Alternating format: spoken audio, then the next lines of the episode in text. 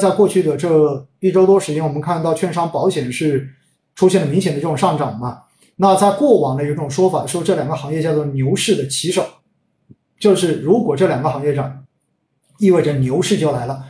但是我个人觉得哈，这一波你说牛就已经是牛市了吧？我觉得还是画一个疑问号的哈。我觉得还是画个疑问号。只不过呢，现在是一个呃从最悲观的预期开始转好的这样的过过程中间。但是我个人觉得，站在目前，你要说整个。大的环境或者说国际的大环境有非常明显可以驱动牛市的这样的一个背景，我个人觉得似乎还欠缺一点点哈。当然，因为市场已经连续的从四月底到现在反弹了一个半月的时间了，因此呢，目前市场的心态应该说出现了明显的转变。从一开始的这种反弹心态，现在有不少的人已经开始转为了反转的心态。反弹心态是什么心态呢？那就是好不容易看到弹。每时每刻都怕它跌，所以呢，弹一点就赶紧卖掉了。而因为它一直持续，尤其是过去的这段时间的这种独立行情，让很多人开始觉得牛市似乎已经来了。所以这个时候呢，往往会有更多的资金会愿意进入市场，然后考虑进行稍长一点时间的这种投资。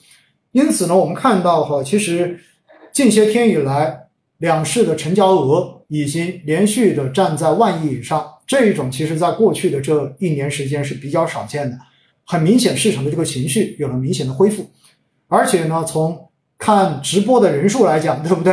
然后包括从我喜马拉雅上面的这个粉丝，就是每天新增粉丝的这个人数来讲，很明显的也出现了明显的这种回升哈，这都说明因为赚钱效应，又开始有不少的人重新又来关注市场了，这就是一种心态的转变。但是市场有没有风险，在今天直播的前半段已经跟大家讲过了，好不好？大家反正做一个参考吧。我相信有人认同，有人不认同，没有关系。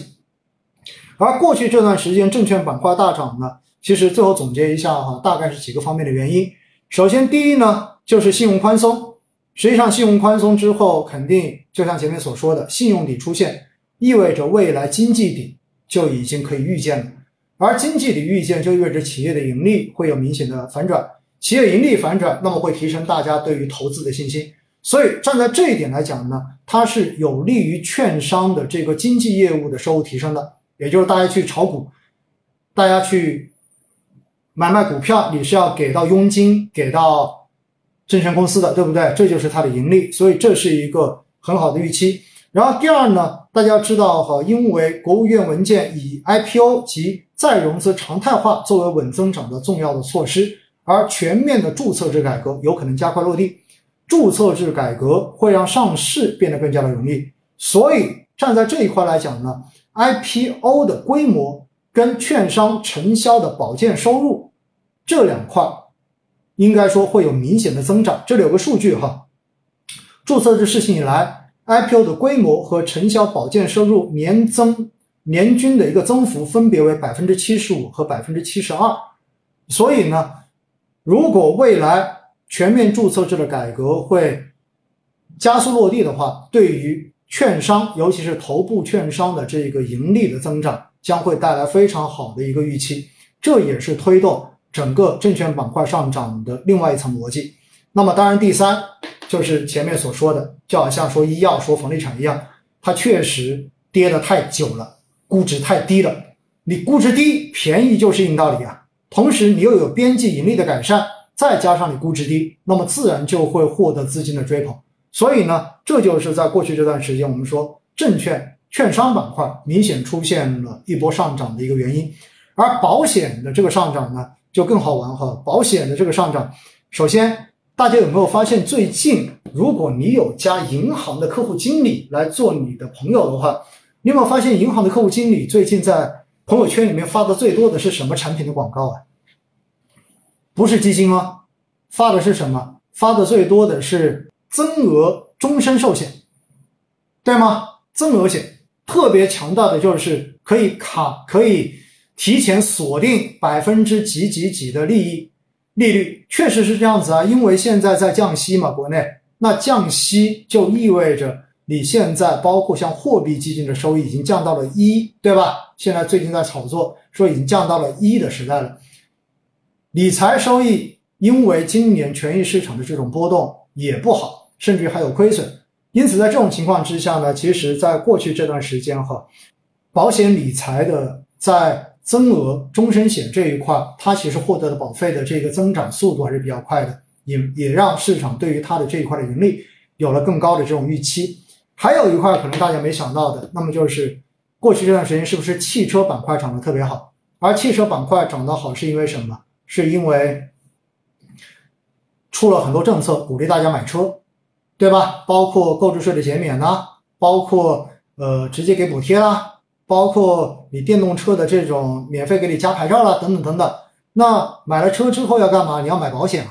所以在过去这段时间，整个车险的这一个收入，应该说车险的规模增长也会有一个比较明确的预期。所以呢，这几点加起来之后，对于保险板块的这一个预期的改善，也有比较明显的这个直接刺激。当然，我必须要强调一点哈，对于具体的行业跟具体的股票上市公司的这一种上涨，其实事后的分析啊，都是属于牵强附会。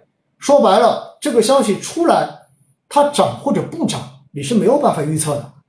就是对于券商来说，这些消息全部都是好消息，但是好消息出来，并不意味着它就一定涨。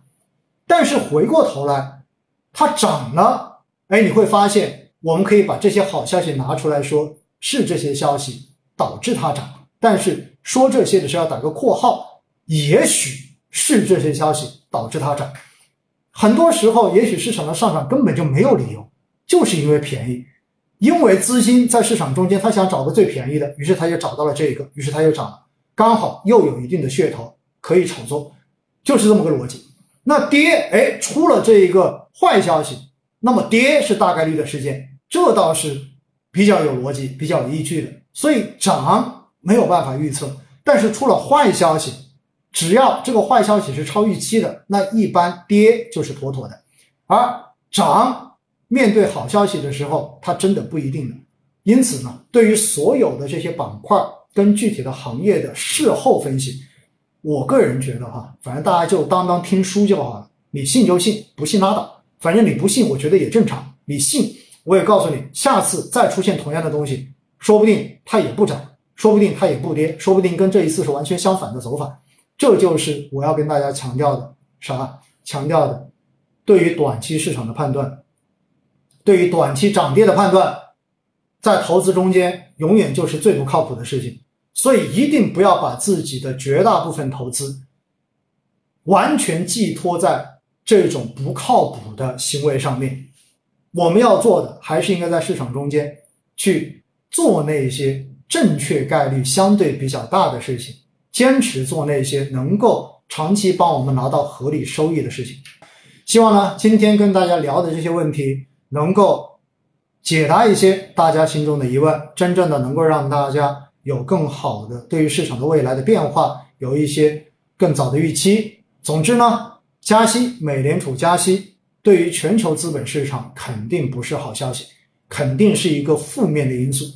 因此，站在这样的角度之下。虽然国内的这种预期改善，包括经济的这种回暖，包括我们的呃这种宽松政策跟稳增长的政策，给 A 股提供了能够独立走强的这个内在的依据跟逻辑在，但是未来随着政策的这种发力，因为你不可能永远都持续的出政策嘛，对不对？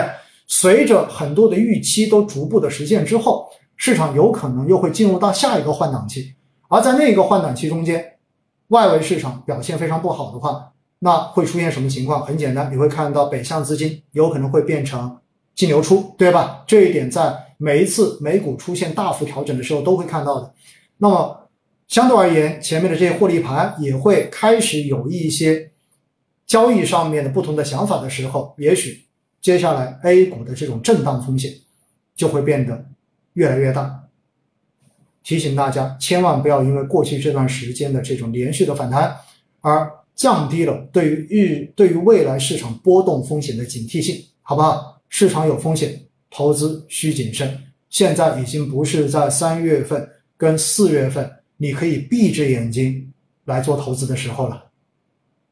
在投资中间，尽量避免去追那些最火的热点，往往会是正确的事情。